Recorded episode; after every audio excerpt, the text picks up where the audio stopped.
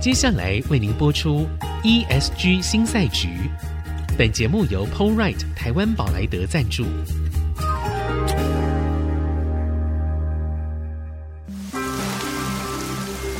这是企业永续的世纪挑战，这是绿色浪潮下的供应链课题。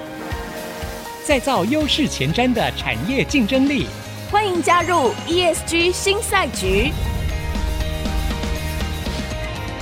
掌握先机，创造新局。欢迎来到 ESG 新赛局，我是节目主持人、人工智慧科技基金会执行长温怡玲。今天在我们现场的来宾依然是普莱德科技董事长陈清港陈董事长，来董事长跟大家问好。哎，大家好。好，其实本来哈，请董事长来，我们都要讲那个公司营运策略啊。但是呢， 我看了一下那个普莱德的资料，我觉得很有趣哦。我跟大家报告一下，普莱德哦，基本上只要在台湾，你跟永续相关的奖项，他们就是常胜军啊。哈，所以那个其他中小企业大概看到普莱德报名可以不要报，是这个啊，不是这个意思，我乱讲的。 好，我简单跟大家说一下，二零二三年的时候啊。他就蝉联天下永续公民奖的中间企业组第一名，好，还有第一届的天下人才永续奖，就是永续公民、中间企业以及人才的部分，哈，他也是中间企业组的第一名，还有亲子天下的友善家庭职场奖，所以我们可以看到，的确在 S 的这个部分。好，人才培育啦，或者是家庭的部分，普莱德真的是非常非常的用心哦。那我很想要请教董事长的是，我们在上一期节目你一直在谈的事情是影响力，就是我们今天做的这些事情，它必须要有影响力。那得奖当然是一个肯定哦，可是你要怎么评估影响力？还有啊，你自己印象当中，你最深刻的那个那个影响力会发生在什么样的地方？有没有一些具体的的事情可以跟大家分享一下？啊、哦，谢谢谢谢啊！当然，我们也非常谢谢很多人对于普拉德在这个 ESG 在永续这个议题上面的一个努力上的一个肯定哈、啊。但最主要就是说，我们在永续这个议题上面来讲，我们不是是一个口号，我们是把它有实际的行动去做。那这些行动呢，都能够产生一些影响力哈、啊。我们最终的目的呢，就是希望这些 ESG 永续相关的活动、嗯、这些议题或这些行动呢，我们都能够让它形成我们的企业文化。我们一直觉得，一个好的企业文化对一个企业它永续的发展呢，是绝对的必要，也是非常非常重要的。嗯哼，所以我们如同刚刚主持人所提的。对于社会共荣啊的这个部分，那我们有一些企业承诺呢，是对于我们在同仁上面的一些承诺。嗯、那我们会关心同仁从各个面向啊，包括他的家庭的部分，包括他的健康的部分，还有包括我们选人、用人以及育才等等的，我们都会有一套完整的这样子一个措施，这样来做哈。但是我们在内部里面也非常重视的一个就是利他共好，嗯，这是我们一直在强调的。我们也希望所有的同仁他都可以朗朗上口，因为只有利他才能够共好，嗯，因为只有利他才能够创造更多的价值。这个利他不是只是我们口头上说，我们对社会外面去做一些利他。我们自己本身部门跟部门之间本身就有有存在这个利他这个心理。嗯、我们的想法就是，我希望 A 部门你会想说，我怎么样可以帮助你嗯 B 部门把你要做的事情做得更好。嗯、所以，我对于部门跟部门之间的合作呢，不是只是做到说你纸面上你要做的什么样事情，而是能够多加一点。给别的部门的这样子一个，嗯，服务也好，对，或贡献也好，哎我多想一步，多做一步，多想一步，嗯多做一步，这个对公司绝对有帮助的。嗯，那用群体的力量来创造一个好的一个价值。嗯，所以我们也希望让同仁都可以把这个 ESG 啊，都把它纳入在日常的营运当中啊，嗯这是我们一直在强调的一件事情。那当然，我们希望在 ESG 的部分能够产生一些影响力，除了在公司内部里面，嗯，塑造出一个好的企业文化，让它变成我们的 DNA 之外，对外来讲，我们对的所有做的一些事情，我们都能希望能够能够产生一些影响力。对比方说，现在大家都在谈环保的议题，对我们在台湾，台湾非常重要的一件事情是稻米，稻米、特别是在中部地区，嗯哼那是稻米主要的产地是。我们也都知道，稻米一年会有两季，那么对第一季跟第二季中间的时间很短，是那么农民为了加速。来嗯进行第二季的耕作，他会在第一季收割完之后，把稻杆呢用烧的方式，这个烧的对整个环境影响非常的大。它其实是违法哦，哎但但是是偷偷偷哎，但是但是他会用晚上烧，那你没有你没有证据，那环保局也下班了，那也不知道啊。 哎就是偷偷烧 啊，因为我是彰化人啊， 我知道啊，那后来我们因为一个机缘，呃，嗯我们呃发现这个国内啊苗栗农改场，嗯它有一个很好的一个分解菌， 把这个分解菌跟水。溶在稻杆里面，它在一个星期之内可以让这些稻杆溶在泥土里面，嗯，可以化掉，就对，不用烧了。都不用烧了，嗯哼可以变成下一期稻作的有机肥。 OK 所以传统的这种窒息病啊，这些都不存在的。嗯，那在这个嗯情形之下呢，农民他有很多一些好处，他可以对节省很多的人力。可是你知道，台湾的农民普遍年纪都比较大一嗯点，是他不是敢尝试对，啊。那所以我，我们也就积极的号召中部的一些企业家，嗯嗯，我们共同来推动赞助农民使用这个分解菌。嗯 OK，那我们也经过各种不同的实验，嗯让农民可以了解，让农民可以知道这个操作的方式哼，嗯哼，啊。所以我们在第一年，我们就号召了在中部地区的企业家嗯共同赞助彰化地区嗯两千六百公顷的农田，哼，两在千六百公斤花莲地区有嗯哼一千五百公顷的农田。是大家去算一下，如果一公顷会产生九公吨的二氧化碳。嗯你想想看，两千五百公顷可以减少多少二氧化碳的排放？是如果说我们一棵树一年的碳吸收量只有十二公斤，嗯你要种多少棵树？几十万是棵、几百万棵树才是，能做得到？对，所以这对是这就是说，我们一直坚持的就是我们要做的一定要产生影响力，这个影响力是多方面的。嗯哼另外一个有形的就是，我们也去做了一些啊实证，对，一块农田，嗯它哼没有用分解菌，另外对嗯一个农田是有分解菌。这个有用分解菌呢，它的稻穗很明显就比较长。换句话说，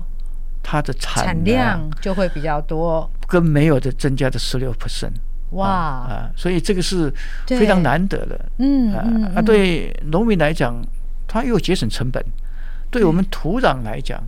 它又可以有机化，它是是多方的一个好处。对，啊，这对就是说一个例子。我们对希望就是说，在推动 ESG 呢，能够嗯嗯产生一些影响力。对，这个影响力其实不是只有在科技业，哎也不是只有在你的供应链哦，嗯这其实是可以很广泛的到各个地方去。所以其实我也可以听到，比如说地方政府在这个事情上面也可以跟企业合作，这样的影响力就可以更加的扩大。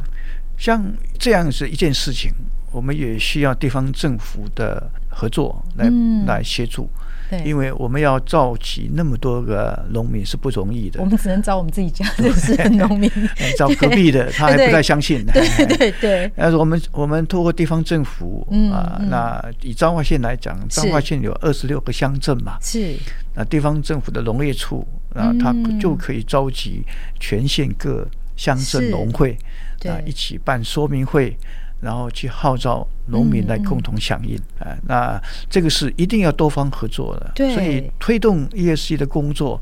那其实单方能够产生的影响力是有限的。是是，所以我其实对于这个问题是非常好奇哦，就是说，当我们在做这些事情的时候啊，要怎么样去说服别人呐、就是比如说我，我们知道刚刚那个两两千多公顷，好，两千六嗯跟一千五啊，啊，那大家都能够认同这样的价值吗？对你，你是怎么样去跟其他的企业沟通这件事？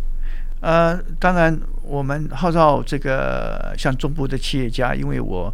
是刚从新创总会总会长卸任嗯哈、那我们新创总会有非常多的企业家，呃，是，相当大的比例都是上市会公司的创办人啊、嗯嗯，那我会从中部的企业家的特别的去说服他们，嗯让他们了解主要的原因就是说，这些是你们感同身受的。你每天就在这里，你每天在呼吸这些空气。是那我们大家出一点点小小的钱，嗯也没有太多，是，可是我们可以改变这个环境。对那我们可以改变这个环境，我们可以嗯哼看到这些农民的笑容。对，那么整个农民他的耕作方式可以提升，嗯，那也许因此，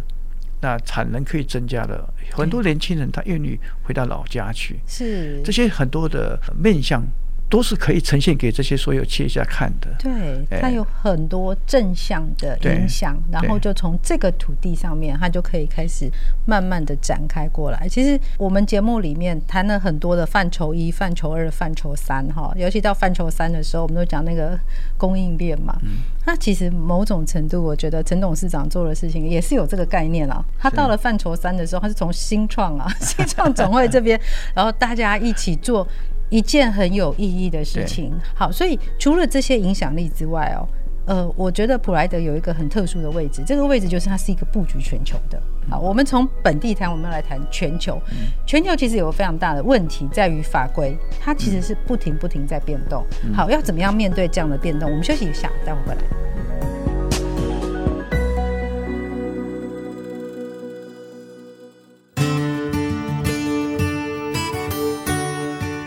欢迎回到 ESG 新赛局，我是温怡玲。今天在我们现场来宾是普莱德科技陈清港陈董事长。刚刚在前半段节目，我们分享了哦、呃，我们在讲很多的范畴一、范畴二、范畴三。那其实很多的企业家也运用了这样的一个概念，只是它不是从供应链的概念出发，它是从一个在地的本土的价值的概念出发。所以我们可以看到说，在环境保护上面，借由新的科技，就苗栗农改场的一个菌哦，好，它可以改变那个我们可能是数百年以来就是那个烧稻草啊，好来来养土地这样的一个做法。好，那但是啊，我们再回过头来看，就是嗯，我们谈 ESG 的时候，它最大的问题在于它是一个全球的框架。我们知道它是从经济的手段进来要来解决环境问题的一种做法，它有一个全球大的框架，所以我们大家都知道，二零五零要达到净零排放。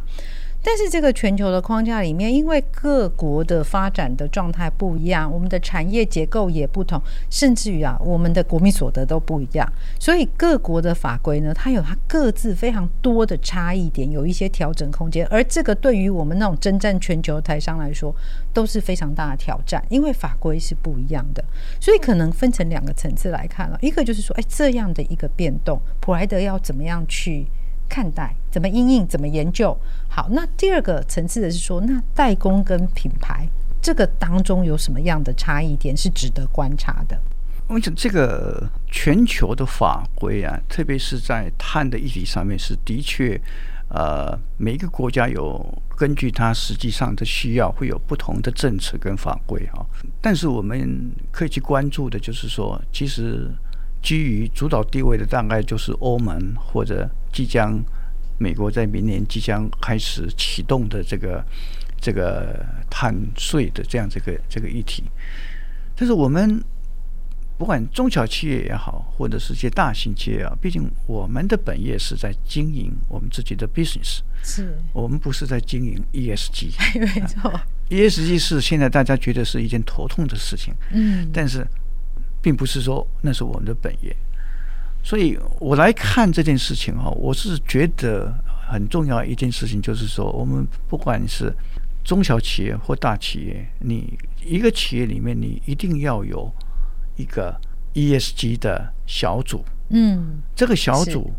如果你大一点企业，你可以专任；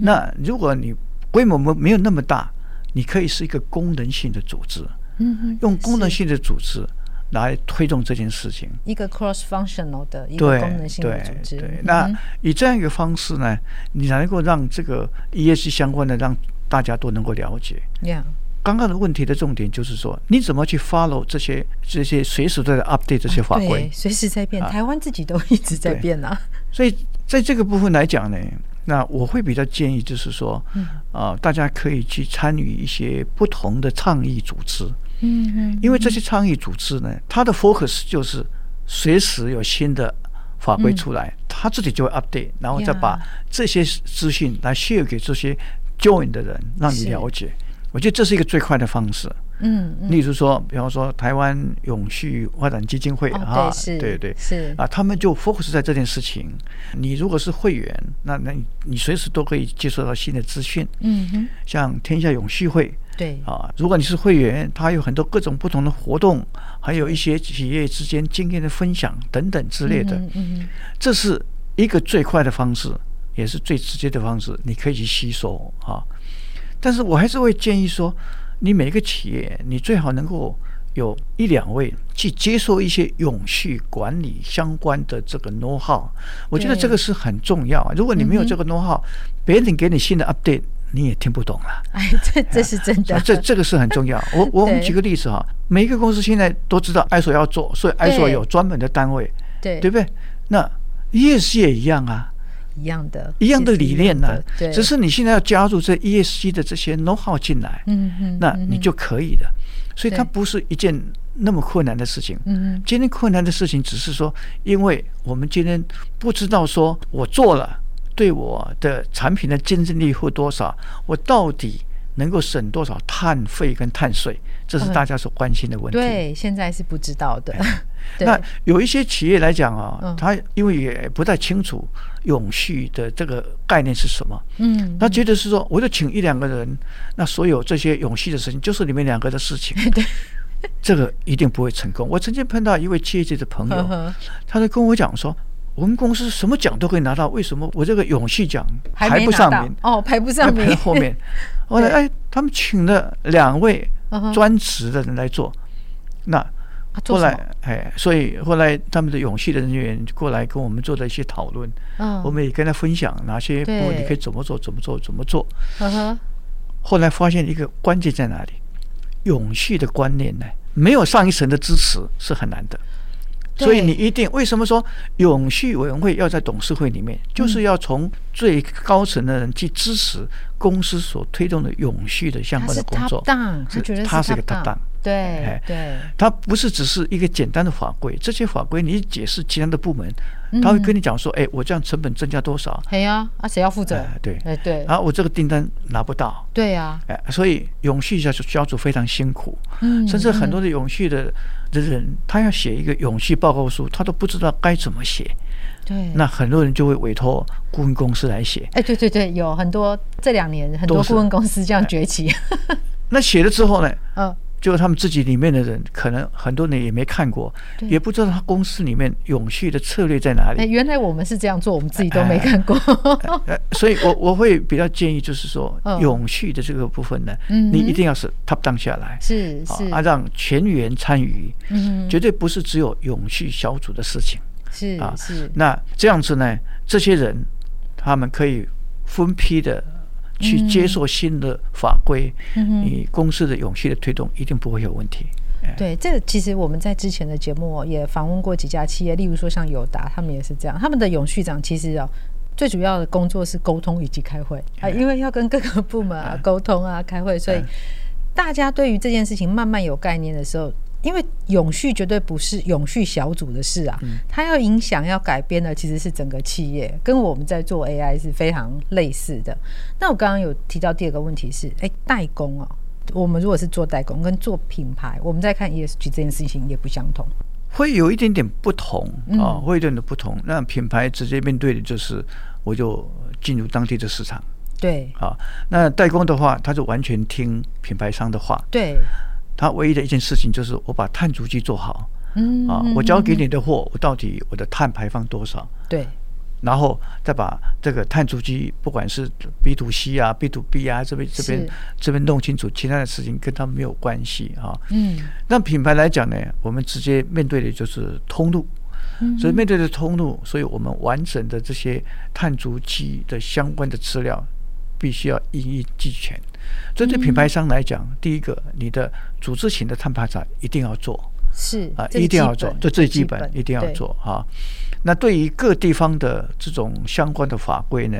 你就听听看你们每一个当地的代理商或当地主要客人给你的讯息，你去嗯是收集下来。但是也没有那么困难的事情，因为对现在大家都会去 follow 欧盟或者是美国这边是的。是哎是，所以其实当地的代理商对我们来说也蛮重要的，他们是的 feedback 对我们来说是的会影响到它的成本。嗯哼，所以你们有一个专责的小组，就是在做这件事吗？是这种董事会里面的那个小组之外，还有工我作的们小组？董事会里面有永续发展委员会，是那永是续发展委委员会员里面会有几个董事去组成，嗯嗯，然后在内部里面我们有一个永续小组对，啊，永续对推动小组是啊，我们有一个永续长。哦，啊，永续哦长下面呢会有几个永续小组的成员，是是涵盖各个部门的的主管，是让他 join， OK OK，所以这样子才能够让永续的工作呢